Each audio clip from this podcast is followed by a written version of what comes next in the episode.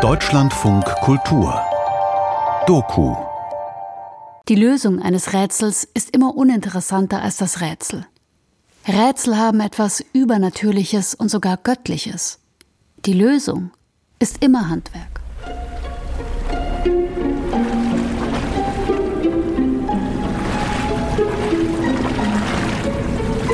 Meine Reise ins Labyrintho Borches auf der Insel San Giorgio Maggiore in Venedig war strapaziös.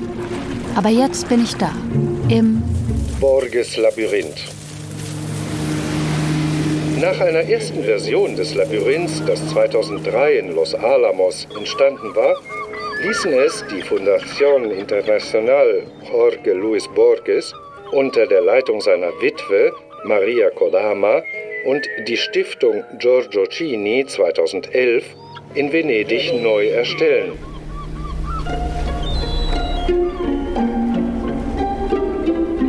Zugang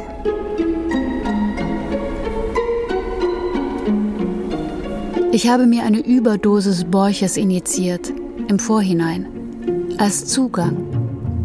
Jetzt sitzt der Autor Magier mir im Kopf, in den Augen, im Gemüt, in den Beinen, Füßen und Sprunggelenken. Denn Sprünge werde ich machen. Über die Hecken im Labyrintho Borches in Venedig hinweg und per Gedankensprung landen in Borches Texten oder in Venedigs verwirrten Gassen. Und dann weiter im realen Labyrintho Borches auf der venezianischen Laguneninsel San Giorgio Maggiore. Irre Gärten. Ein Trip durch ein reales und surreales Borches-Labyrinth in Venedig. Feature von Andra Jöckle.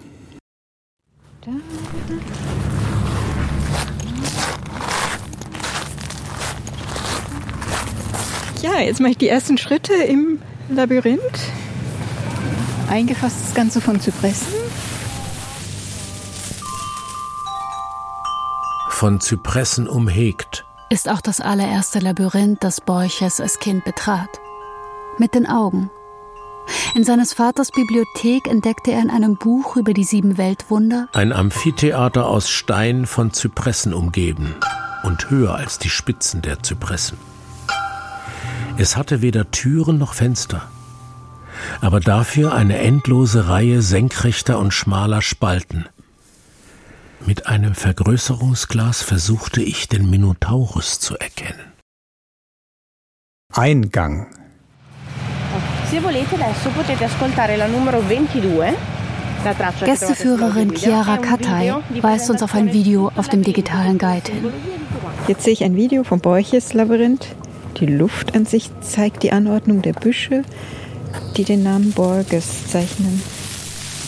Es besteht aus 3000 etwa 90 cm hohen Buchsbaumpflanzen und präsentiert sich wie ein offenes Buch mit den Symbolen, die häufig in Borges Werken erscheinen. Stock, Spiegel, Sanduhr, Sand und riesiges Fragezeichen.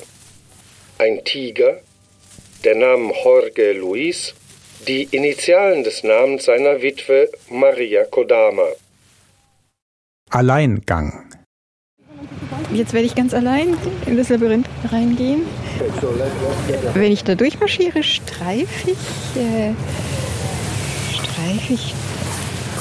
Ja, es macht Spaß, mit der Hand über den Buchsbaumoberfläche zu streifen. Ist meistens nur so breit wie, wie mein Arm. Genau, so breit wie mein ausgestreckter Arm. Also ich könnte rechts und links die Arme ausstrecken. Jetzt wollte ich abheben, fliegen.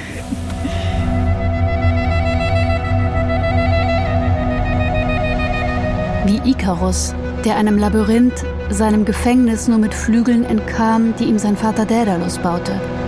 Der, ein Genie, hat ein Labyrinth ausgeheckt, aus dem niemand mehr hinausfindet. Er selbst, der Erfinder nicht mehr. Ich ahne nicht, auf welch irre Weise ich selbst noch entfliegen werde. Buchsbaum ganz schön hm. Schön grün. Vögel zwitschern. Ja, jetzt geht's wieder nach rechts, eine leichte Kurve. Jetzt geht es um die Ecke, nach rechts, jetzt wieder leicht geschwungen. Ja, es riecht gut, schön frisch. Das von Randall Code entworfene Labyrinth ist inspiriert durch Borges Erzählung Der Garten der Pfade, die sich verzweigen. Ich spaziere weiter im Labyrinth, gestaltet als Buch auf einer schmucken Insel in der Lagune vor Venedig. Das sehe ich doch, dass das hier eine Sackgasse ist. Ganz außen, rechts, links. Nein, keine Sackgasse. So, jetzt könnte ich geradeaus gehen. Es ist so ein spitz zulaufendes Kreissegment. Kann man als Sackgasse sehen, aber nur einen Meter weit rein. Da gehe ich gleich wieder zurück.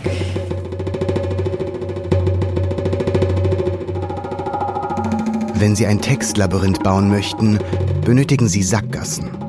Das sind Geh- bzw. Lesewege, die Sie auch rückwärts vollziehen. Sie brauchen also Palindrome. Denn Palindrome lassen sich auch rückwärts gehen bzw. lesen. Der Name Anna ist so eine Wortsackgasse. Auch der Ratschlag nie solo sein ist so eine Satzfabelhaftigkeit. Zu beherzigen, besonders in Labyrinthen, sonst geht man verloren. Doch verloren gehen, das will ich ja gerade.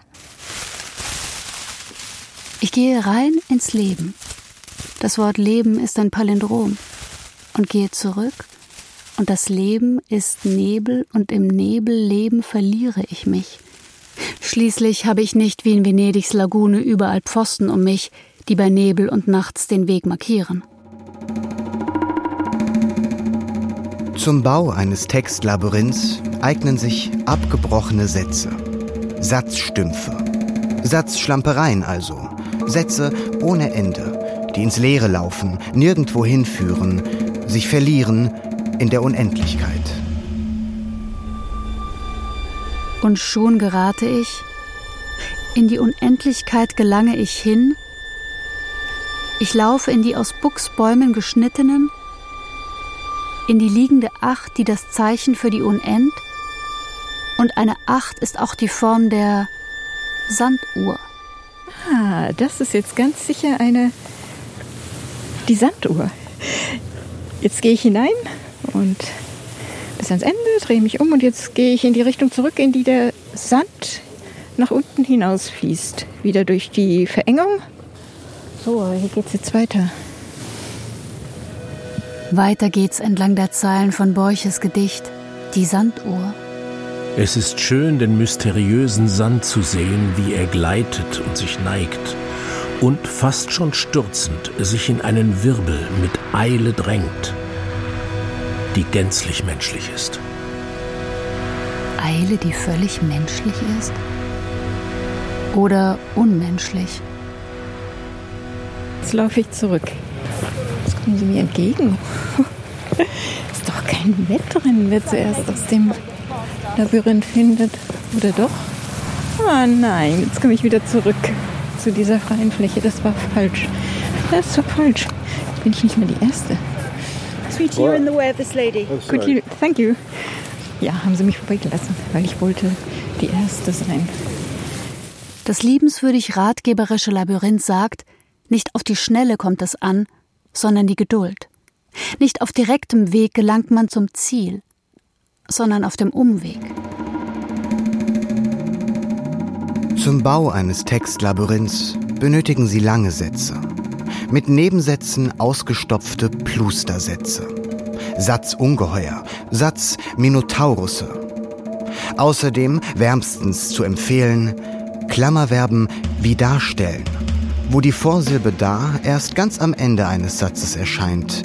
Denn das heißt, nur über den Umweg, über viele Satzteile gelangen sie zum Ziel, dem kompletten Satz und seinem Verständnis. Im symbolischen Sinne stellt das Labyrinth die Weisheit, dass man nicht auf einem Wege, der ein direkter ist, sondern auf einem Wege, der nicht direkt ist, der also ein Umweg ist, an den Ort gelangt, den man erreichen möchte, da.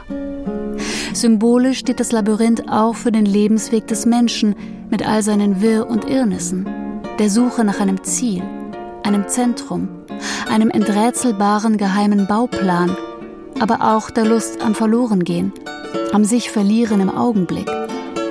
Das Leben erscheint so oft banal, aber diese Ansicht ist irrig. Das Leben ist ein Rätsel, ein Wunder, hält mannigfach Entdeckungen bereit, ist man nur offen dafür. Und der argentinische Autor Magia Borges regt einen dazu an, trainiert darin, dem Leben auf seine geistesabenteuerliche Spur zu kommen. Borges ist ein Fantasiebeschleuniger, dem ich auf verblüffende Weise im Labyrintho Borges in Venedig begegne. Ich trete zwar ein in ein scheinbar harmloses Labyrinth aus Buchsbaumhecken, aber zugleich trete ich ein in ein Buch. Denn als solches sieht ein Vogel aus der Luft das Labyrinth, als offenes Buch. Und in Borches Büchern finden sich allerlei Labyrinthe, auch das gefährliche kretische Urlabyrinth, aus dem niemand mehr hinausfindet. Werde ich hier nie mehr hinausfinden? Blüht mir der Tod? Jetzt gehe ich mal hier lang. Das sieht, ah, das könnte der Spazierstock sein. Der Spazierstock, genau. Aber hier geht es schon wieder in die falsche Richtung. Ja, das erkenne ich. Das ist eine Sanduhr. Der obere Teil der Sanduhr. Und jetzt fließe ich rein bis, äh, bis nach oben. Nach oben fließen. Schönes Paradox, das ich da am eigenen Leib erlebe. Borches mochte Paradoxa, diese irren Geistesabenteuer und Sanduhren. Hier geht so eine kleine, so eine Spirale rein. Das ist schön. Spirale. Aufgang.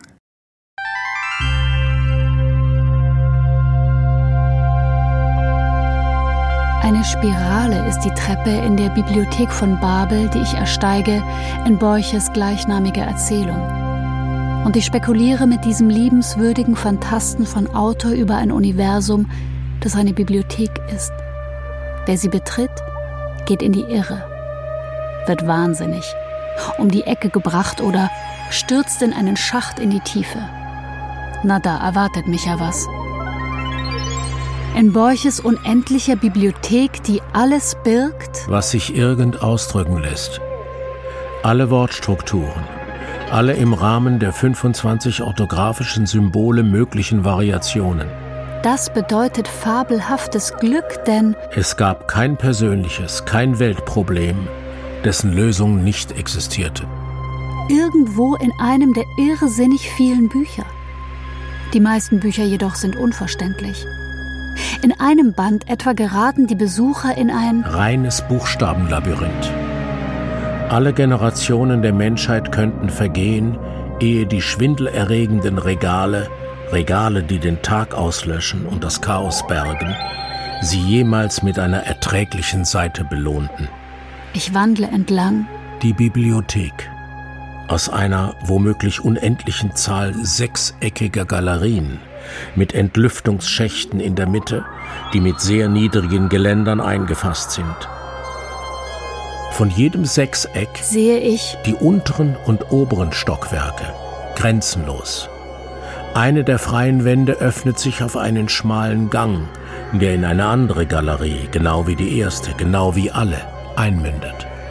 Links und rechts am Gang befinden sich zwei winzig kleine Kabinette. In dem einen kann man im Stehen schlafen, in dem anderen seine Notdurft verrichten. Hier führt die spiralförmige Treppe vorbei, die sich abgrundtief senkt und sich weit empor erhebt. Ich wage den Blick von der Wendeltreppe in die Tiefe. Schwindel packt mich. Ich stürze. Mein Grab wird die unauslotbare Luft sein. Mein Leib wird sich in dem vom Sturz verursachten Fallwind zersetzen und auflösen. Mein Grab ist die Luft. Mein Körper will sich schon zersetzen im Fallwind, da schlage ich auf. Im leeren Raum. Borches ruft mir eine Erbaulichkeit zu, eine Hoffnung. Wenn die Welt ein Chaos ist, dann sind wir verloren. Wenn sie jedoch ein Labyrinth ist, dann besteht noch Hoffnung. Es gibt ein Ziel, einen versteckten und mystischen Plan inmitten dieses scheinbaren Chaos. Diese Hoffnung richtet mich auf. Ich richte mich auf und richte meinen Schritt in die Richtung immer der Nase nach. So, wo bin ich denn jetzt? Ah ja. Ah, das ist das B. Glaube ich, das ist das B. Ja. Als Spiegel für den aus Hecken geschnittenen Schriftzug Borches dient im Labyrintho Borches jene Mittelachse zwischen den zwei Seiten eines offenen Buchs, als welches Randall Coate das Borches Labyrinth ja entwarf. Spiegeln tut sich Borches in seinen Büchern, am irrsinnigsten in der Erzählung Der andere, in der ein älterer Borches seinem jüngeren Ich begegnet.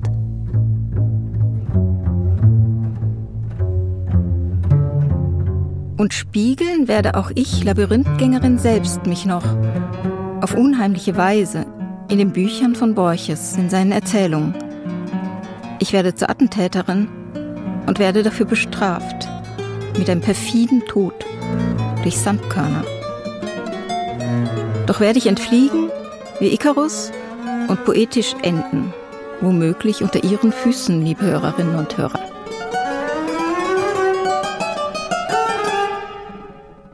Aber etwas Geduld bitte.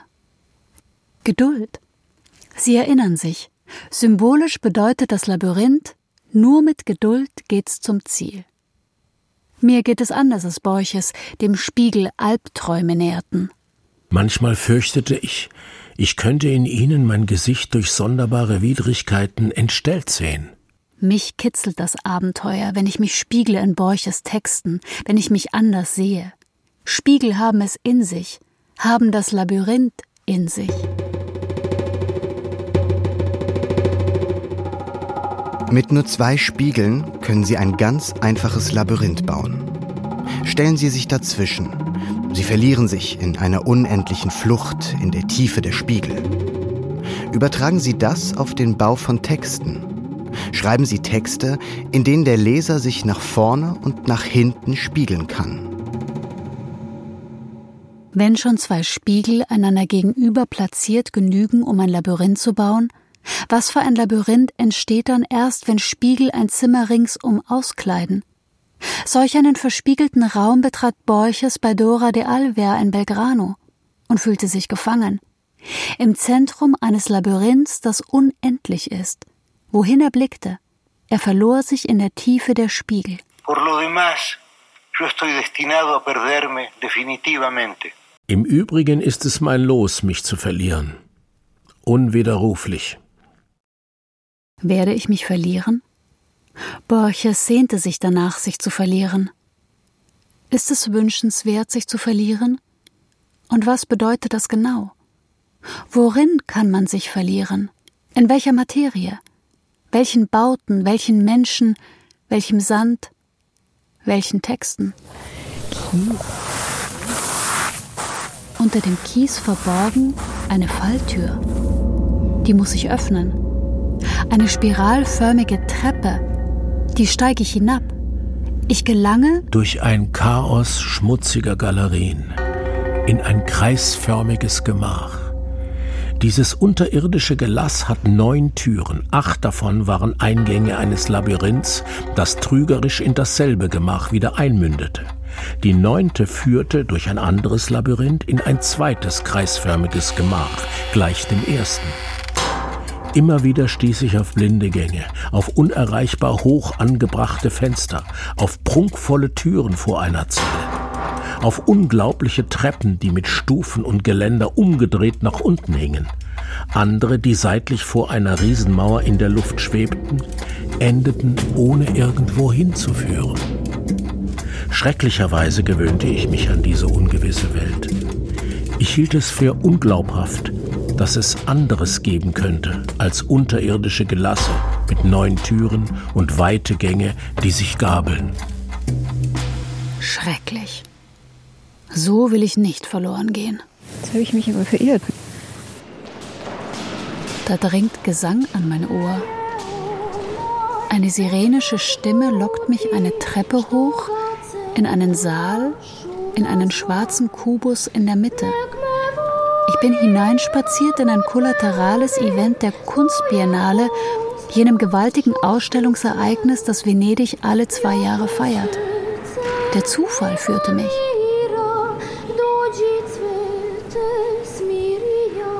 Ein Mädchen singt von einer gelben Blume. Wo bist du nur, kleine Blume? Komm, lindre mein Leid. Ich wünschte, der Gesang möge kein Ende nehmen und er wäre mein Leben. Nähme der Gesang doch kein Ende und wäre mein Leben. Aber er nimmt ein Ende und Chormusik setzt ein.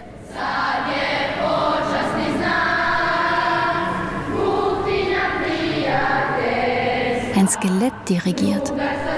Das Skelett ist die Performance-Künstlerin Marina Abramovic im Klappermann-Kostüm.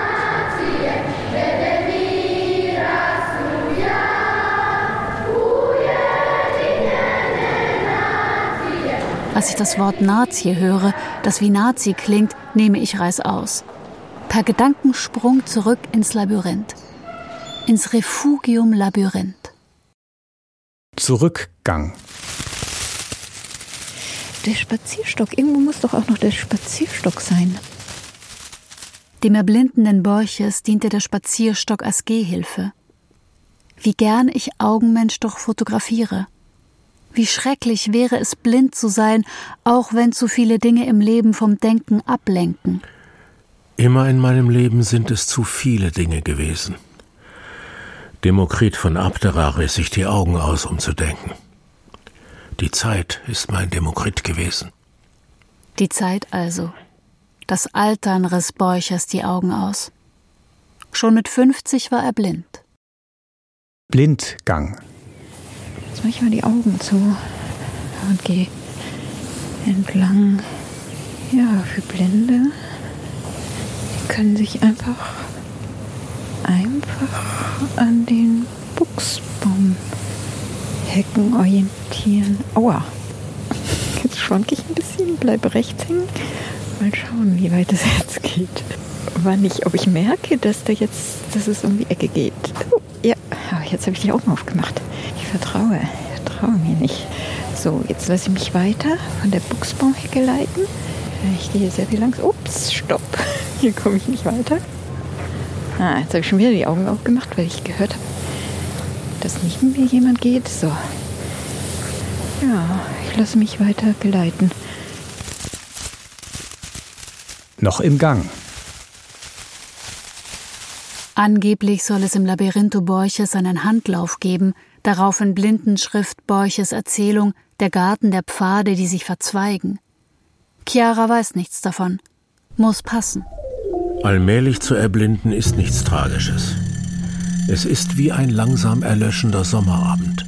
Tröstet Borches in seiner Erzählung der andere sein mehr als 50 Jahre jüngeres Ich, dem er im fantastischen Textreich begegnet. Die Blindheit ist eine Klausur, aber auch eine Befreiung, eine den Erfindungen günstige Einsamkeit. Eine den Erfindungen günstige Einsamkeit. Und schon hört mein Ohr das Stück Soledad von Borches Landsmann Piazzolla.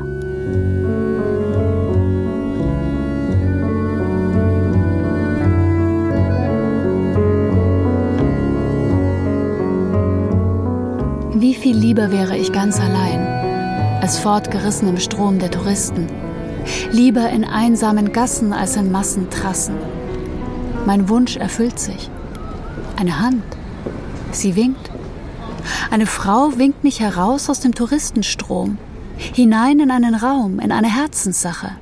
Das Projekt Feeling Venice. Ein Glückstreffer im vertouristisierten Venedig auf eine gebürtige Venezianerin zu stoßen. Ich befrage sie zu ihren labyrinthischen Erfahrungen. Man verirre sich ständig. A Venezia ci si perde sempre. Venedigs Schönheit locke einen immer wieder in Gassen, die in Kanälen enden. Um sich nicht zu verlieren, orientieren sich die Venezianer am Wasser. Per non perdersi, che facciamo è pensare a dov'è la laguna e a dov'è l'acqua, dove si trova il Canal Grande. Wo ist die Lagune? Wo der Canal Grande? Doch sogar Francesca, ein Kind Venedigs, verirrt sich noch in ihrer Geburtsstadt. Besonders an einer Stelle, die sie Bermuda-Dreieck nennt. Drei Brücken zugleich gehen von einem Platz aus. Quando arrivo là, ogni volta mi faccio il segno della croce e chiedo ma devo andare dritta, a sinistra o a destra perché ci sono dei, dei campi che hanno magari tre ponti. Francesca beklagt die hässlichen Stimmen von Google Maps. Queste voci meccaniche di Google Map. Andate dritti, girate, fate il ponte, che sono terribili. Durante il lockdown si stava bene perché non c'erano queste voci. Was für ein Segen war für sie der Lockdown. So eine Abhängigkeit vom Handy. Dabei kann man sich in Venedig eigentlich gar nicht verirren. Geht man nur lange genug, stößt man auf eins der Schilder, die entweder zum Campo San Marco oder zum Bahnhof leiten. Im autobefreiten Venedig lausche man auf einen besonderen Klang, den der Schritte am Abend, der sehr beruhige. Sentiamo i passi delle persone, la sera, è molto calmante. Mit Absicht habe ich kein Handy bei mir. Ich habe Ohren an mir. Dem Ohr nach lasse ich mich treiben durch Venedigs verwirrte Gassen. Zum Bau eines Textlabyrinths benötigen Sie Ecken. Machen Sie ein Wort zu einer Ecke. Das geht wie folgt. Lassen Sie ein Wort sowohl das Ende eines Satzes als auch den Anfang eines anschließenden Satzes sein. Dieses Wort ist wie eine Ecke im Labyrinth. Die Ecke ist sowohl Ende eines Gangs als auch Anfang eines neuen Gangs. Ich habe keine Angst vor dem Feststecken. Feststecken werde ich noch, aber es wird sich entpuppen als rettend. Der Gang, der Gang ist kaum, also da könnte ich zweimal entlang laufen, nebeneinander. Und wenn ich die Arme rechts und links ausstrecke, dann kann ich einfach über die Buchsbaumhecke streifen. Keine Dornen, keine Angst, irgendwie festzuhängen. Oder mich an Blattkanten zu schneiden wie eine von Borches umherirrenden Figuren, die irgendwo in seinem Textuniversum einen Hang hochkraxelt. Ein Schnitt jetzt. Ein jäher Schritt. Zum Bau eines Textlabyrinths benötigen Sie jähe Schnitte.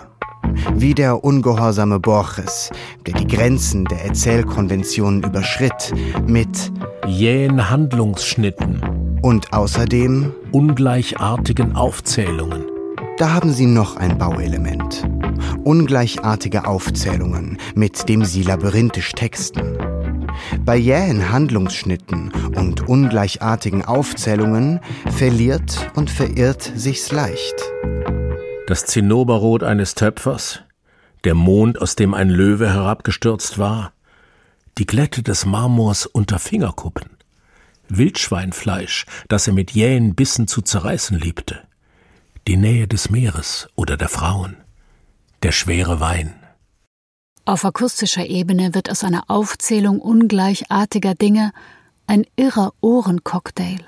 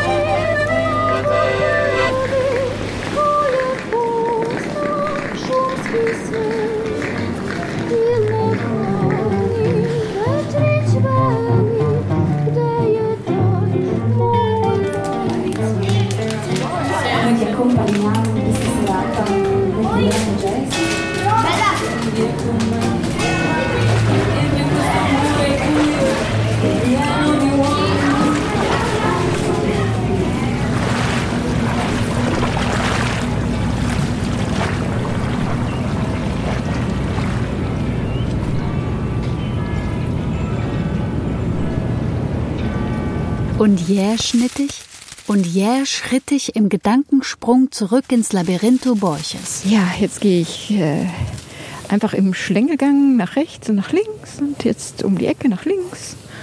Unten am Boden eine Maske. Maske rückwärts gelesen, also das Wort Maske als Sackgasse rückwärts vollzogen, lautet exam, also eckengemäß. Wie das Wort erholsam bedeutet, der Erholung förderlich und das Wort irrwegsam bedeutet als Irrweg geeignet.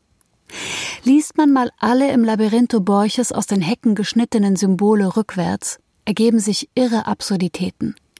Spiegel rückwärts heißt Legeips, was klingt wie Legeis. Der Tiger rückwärts ist der Regit, was an Regent anklingt. Der Name Borches rückwärts wird zum Seegrob, was wie grob wie die See klingt. Das spanische Wort für Labyrinth heißt Dedalo. Rückwärts Hola Dad, also Hallo Dad. Als wäre der geniale Labyrinthbauer Daedalo ihr Vater, werter Labyrinthhörer, den sie begrüßen mit Hallo. Die meisten Wörter rückwärts gelesen ergeben Unsinn, sind abwegig. Nur selten gibt es richtig schöne, sinnige Funde. Von daher Stopp. Nicht auf dem Abweg hier weitergehen in den Abgang. Anti-Abgang. Zum Bau eines Textlabyrinths benötigen Sie lange Sätze. Sehr lange Sätze. Sehr, sehr, sehr lange, lange, lange Satzsätze. Satzige Satzsätze. Möglichst unendlich lange Sätze. Sätze von ungetümer Länge. Kilometerlange Sätze. Sätze bis ins All. Bis ins Universum mit seinen endlos steilen Korridoren. Aber bitte zurücksteigen aus dem Universum. Bitte zurücksteigen aus dem Universum, weil da nicht gut wohnen ist. Bitte zurücksteigen aus dem Universum, weil da nicht gut wohnen ist im Universum, müssen Sie sich doch fragen, wo wollen Sie Ihre Notdurft verrichten, wo schlafen. Bitte zurücksteigen aus dem Universum, weil da nicht gut wohnen ist im Universum. Müssen Sie sich doch fragen, wo wollen Sie Ihre Notdurft verrichten, wo schlafen? Weil Sie doch sollen wollen meinen Fußstapfen folgen, die ich Borches Fußstapfen folge, weil doch Eile ist geboten, weil. Weil ich Minotaurus finden will. Wo ist Minotaurus? Habe ich das Ungeheuer übersehen? War es die Eidechse, die mir heute Morgen über den Weg lief? Dieses Miniaturreptil? Oh, da war eine kleine Eidechse. Die ist abgehauen. Oder ist Minotaurus ein Tiger? Denn einen Tiger streife ich, ein Tiger ist aus Buchsbaumhecken geschnitten hier im Labyrintho Borches. Ein Vogel aus der Luft sieht den Heckentiger.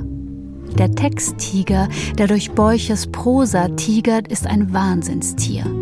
Ein Tiger aus einer schwindelerregenden Vielzahl von Tigern. Er war durchkreuzt von Tigern, enthielt Meere, Himalayas und Heere, die aus weiteren Tigern bestanden. Der Tiger mit seiner unmerkwürdigen Singularform ist kein Minotaurus, kein Zwittertier mit einer merkwürdigen Pluralform. So ein Pluralexemplar wartet an anderem Ort. In der Prosa von Borches, versteckt hinter dem Namen Asterion, einer alten Bezeichnung für Minotaurus, abgeleitet von Astron, Stern. Borches spricht als Asterion, dem alljährlich neun Menschen zum Fraß geopfert werden. Das Jahr zollt mir meine Nahrung an Menschen, und in der Zisterne ist Wasser. In mir verknäulen sich die steinernen Wege. Worüber soll ich klagen? An den Nachmittagen drückt mich ein wenig der Stierkopf. Die Umkehr ist eine charakteristische Bewegung im Labyrinth. Sie lässt sich formidabel auch in Texten praktizieren. Borges macht es vor. Er verkehrt den Mythos. Sein Minotaurus sucht Schutz vor den Menschen im innersten Innendrin eines Labyrinths. Nicht er bedroht die Menschen, sondern sie bedrohen ihn. Das Labyrinth ist für ihn kein Gefängnis, sondern ein Refugium.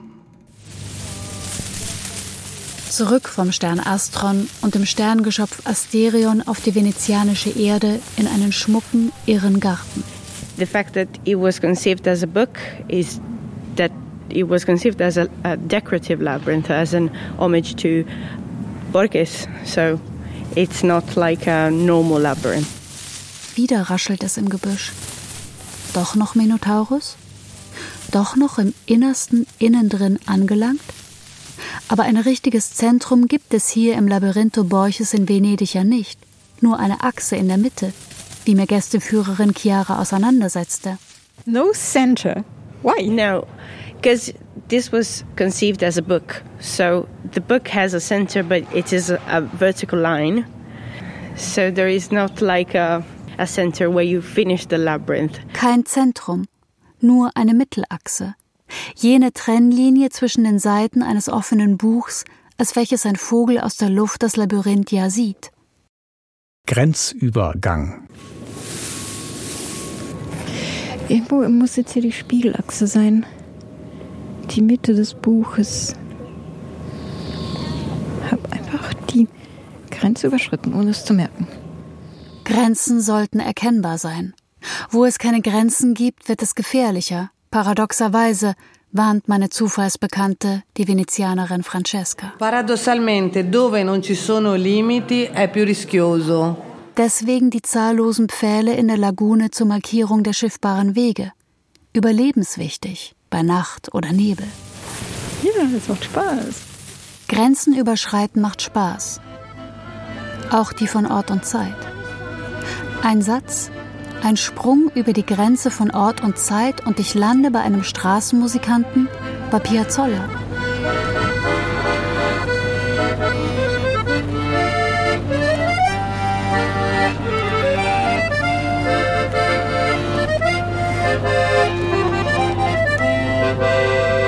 Borches schrieb auch für Piazzolla Tango-Lieder. Zu meinem Leidwesen bleibt der Musiker nicht bei Piazzolla. Ich ergreife die Flucht. Hinein in Borches Essay Geschichte des Tango und gehe mit Borches in die Bordelle zum Ursprung des Tango, diesem Bordellreptil. Ich sehe die lüsternen Tanzfiguren, den obszönen Schritt Cortes und lasse in mein Ohr hinein den Tango mit dem anzüglichen Titel El Choclo, der Maiskolben. Ich beobachte mit Borches Männer, die aus Mangel an Frauen mit Geschlechtsgenossen tanzen. In Palermo, wo Borches aufwuchs an den Straßenecken, wo sie aneckten. Ecke. Das Wort rückwärts lautet rein klanglich wie vorwärts. Ecke. Und da es jetzt eben rückwärts ging, mit dem Lesen des Worts Ecke von hinten nach vorne, geht es jetzt auch in realer Tat rückwärts um die Ecke. Zurück aus Buenos Aires ins Labyrintho Borches in Venedig. Hier eine Sackgasse? Nein, es geht rechts, links, weiter. Und dann bin ich wieder in, in der Sanduhr. Ähm, aber um die Sanduhr führt ein Gang, ein zweiter Gang, wie eine Schale liegt der um die Sanduhr, den man entlang gehen kann. Umgang. Noch eine Sorte Gang. Ein Umgang. Sehe ich vor lauter Gängen bald kein Labyrinth mehr? Wie vor lauter Bäumen keinen Wald mehr? Werde ich so verloren gehen? Gefangen im Labyrintho Borches wie Minotaurus im Labyrinth? In Netzen aus Stein, wie sich Borches im Labyrinth Leben gefangen fühlte? Und wenn ich mich wieder gefangen habe, also gefasst habe, so kann man gefangen ja verstehen, werde ich dann erkennen, dass ich mein eigener Minotaurus bin, gefangen in mir selbst? Dann ist der Gang ins Labyrinth eine Begegnung mit einem selbst, seinem Dämon. Dann hält man sich den Spiegel vor. Aber der Schreck, auf den eigenen Dämon zu stoßen, möge nicht tödlich sein. Bitte jetzt noch nicht. Ich bin noch so jung. Der Sand meines Lebens ist doch noch längst nicht durch die Sanduhr gerieselt. Er ist endlich, ich weiß, aber noch habe ich doch so viel Zeit vor mir, dass es mir unendlich erscheint. Eine Sanduhr, die sich spiegelt, die aber auch aussieht wie eine Acht, das Zeichen für die Unendlichkeit und das die Acht für, für 86, weil das ist das Alter von Borches. Borches ist 86 Jahre alt geworden und ist auch noch 1986 gestorben. Ich bin 85 Jahre alt und weiß, dass ich bald sterben werde. Wenn ich mein Leben noch einmal leben könnte, im nächsten Leben würde ich versuchen, mehr Fehler zu machen. Ich würde mich mehr entspannen. Einer von Borches berühmtesten Texten. Ich wäre ein bisschen verrückter. Ich würde viel weniger Dinge so ernst nehmen. Nur, dass sich irgendwann herausstellte, er ist gar nicht von Borches. Ich würde nicht so gesund leben. Ich würde mehr riskieren, mehr Sonnenuntergänge betrachten, mehr Bergsteigen, mehr in Flüssen schwimmen. Seine Entstehungsgeschichte ist ein eigenes Labyrinth.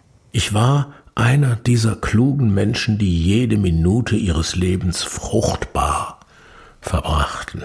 Aber Borches Fans in aller Welt wollten ihn nicht loslassen. Sie reklamieren das Gedicht weiterhin für ihn. Wenn ich noch einmal anfangen könnte, würde ich versuchen, nur mehr gute Augenblicke zu haben. Falls du es noch nicht weißt, aus diesen besteht nämlich das Leben. Nur aus Augenblicken. Vergiss nicht den jetzigen. Wenn ich noch einmal leben könnte, würde ich von Frühlingsbeginn an bis in den Spätherbst hinein barfuß gehen. Ich habe ähm, ganz dünne Schuhsohlen, also ich laufe fast wie barfuß. Im Übrigen ist es mein Schicksal, mich unwiderruflich zu verlieren. Borches sehnte sich danach, sich zu verlieren wie die Sufis. Die, um sich in Gott zu verlieren, ihren eigenen Namen wiederholen, bis aller Sinn daraus entwichen ist. Ich sehne mich danach, diesen Weg zu gehen. Zum Bau eines Textlabyrinths wiederholen Sie einen Namen so lange, bis er seinen Sinn verliert. Üben Sie mit Ihrem eigenen Namen. Verfahren Sie so mit allen möglichen Wörtern. Wiederholen bis zur Sinnentleerung. Wiederholen bis zum Sinntod. Etwa das Wort Tod. Tod, Tod, Tod, Tod, Tod, Tod, Tod, Tod, Tod, Tod, Otto, Otto, Otto, Otto, Otto.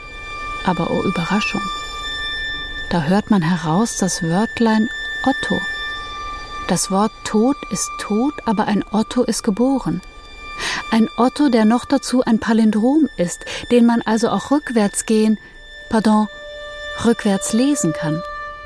Und im Rückwärts, in der Rückwärtsbewegung befindet man sich wieder in schönsten labyrinthischen Gefilden.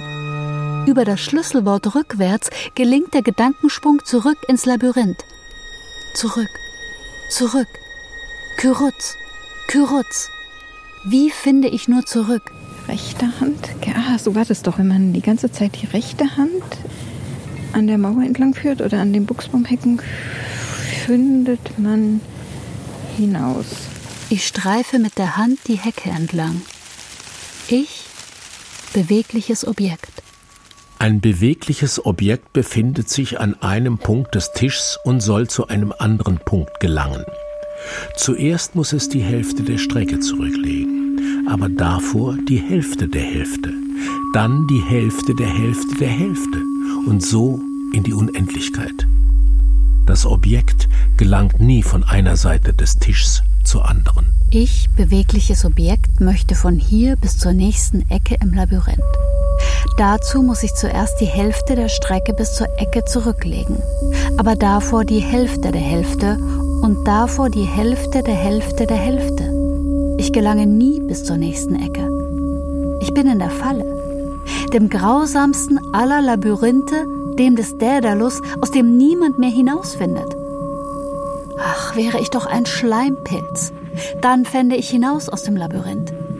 Ich wüchse zunächst in sämtliche Gänge, Finde ich dann am Ausgang eine Haferflocke, ziehe ich mich in der Art der Schleimpilze aus allen Gängen zurück und lege nur noch als ein einziger Schleimfaden den kürzesten Weg durchs Labyrinth zurück. Zum Futter. Abzweigender Gang. Das Bahnnetz im Großraum Tokio ähnelt verblüffend dem Wegenetz, das der Schleimpilz ausbildet. Forscher imitierten im Labor das Tokioter Verkehrsnetz mit Haferflocken für die Haltestationen. Auf der Haferflocke vor Tokio platzierten sie den Schleimpilz.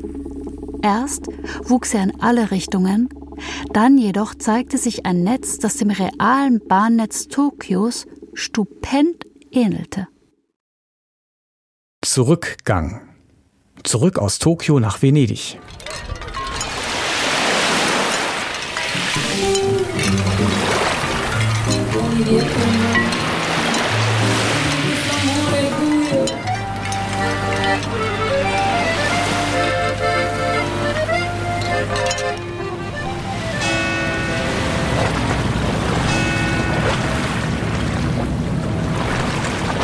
You enter and then you can just come outside. You, you know where you're going. I enter and just find out von Wegen.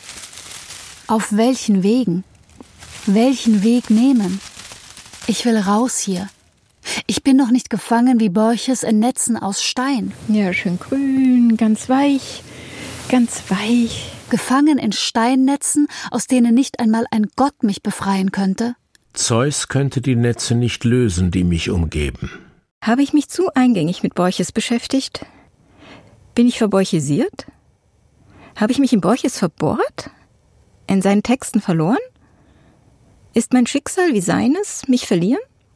Mich zu verlieren ist mein Schicksal. Mich zu verlieren in Borches Erzählung über den Präsidentenmörder Arredondo. Zum Bau eines Textlabyrinths benötigen Sie einen Text von Borges, in den Sie sich hineinschreiben, zwischen die fremden Zeilen Ihre Sätze schieben. Erzählen Sie dabei als Ich und nicht als Er und nicht in der Vergangenheit, sondern im Präsens.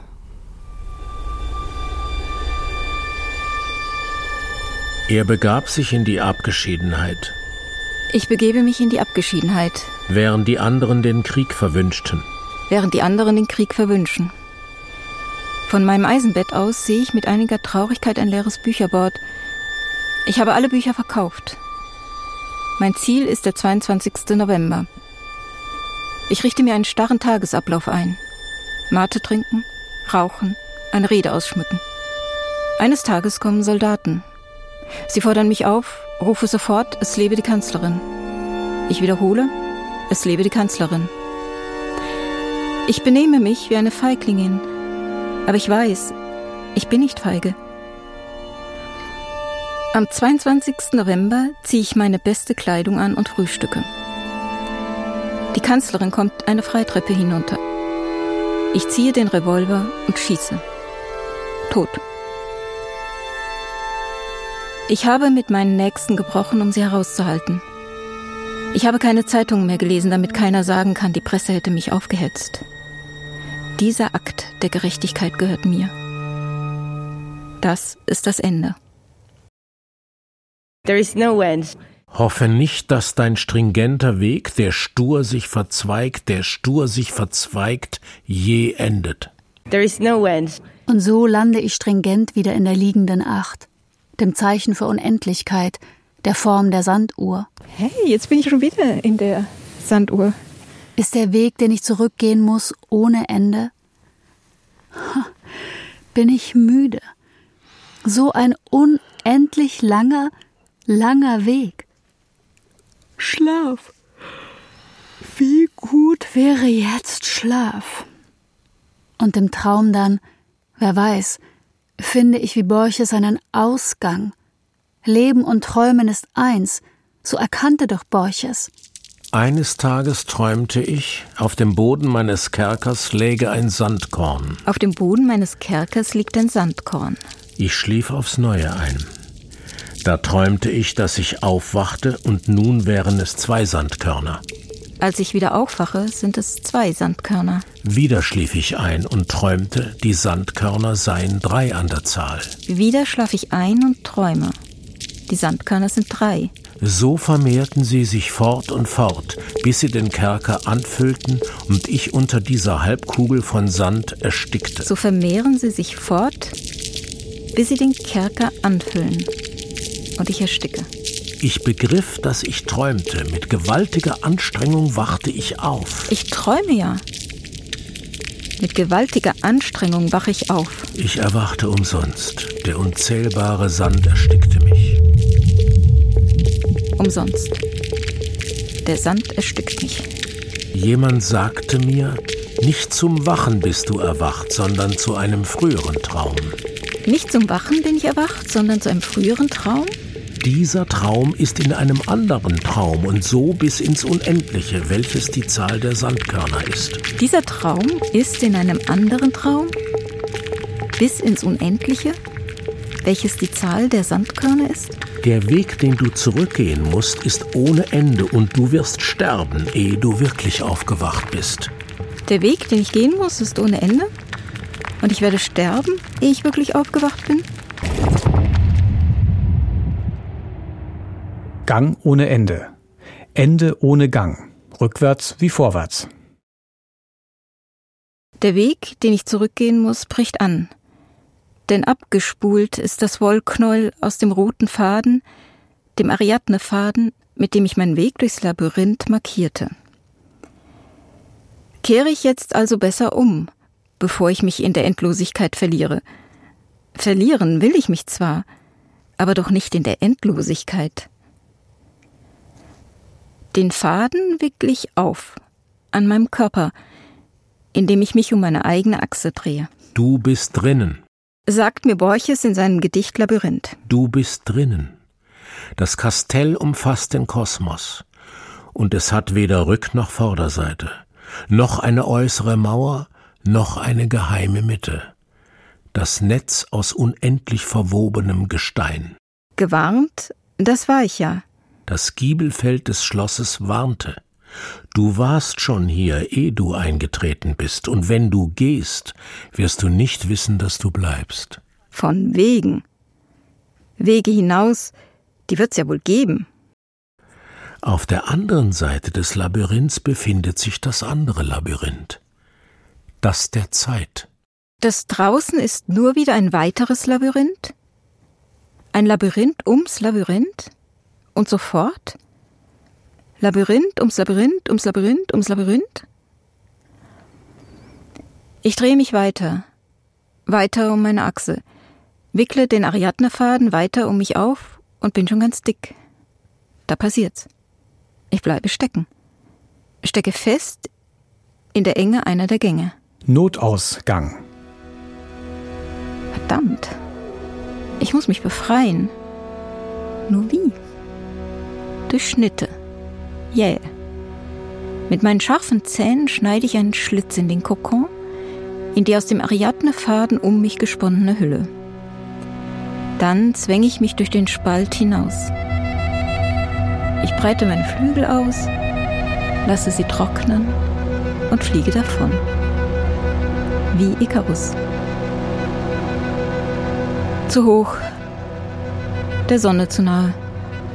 Ich verbrenne zur Asche. Und als Aschehaferflocken riesele ich hinunter auf die Erde, ins Labyrinth, irre im Garten. Irre Gärten. Ein Trip durch ein reales und surreales Borges-Labyrinth in Venedig. Feature von Andra Jöckle.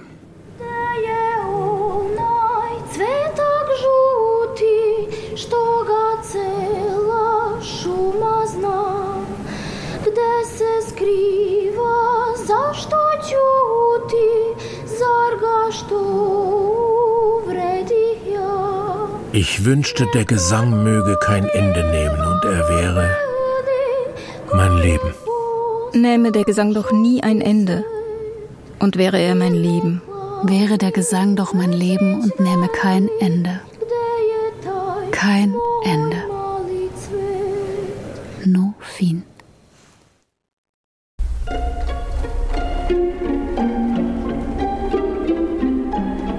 Es sprachen Veronika Bachfischer sowie die Autorin selbst als Erzählerin. Michael Hahnemann als Borges-Zitator. Rosario Bona als Bauanleiter des Textlabyrinths. Und Ingo Kottkamp als Orientator. Ton und Technik Hermann Leppich. Regieassistenz Stefanie Heim. Regie Beate Becker. Das Feature wurde gefördert von der VG Wort im Rahmen des Neustart Kulturprogramms. Produktion Deutschlandfunk Kultur 2022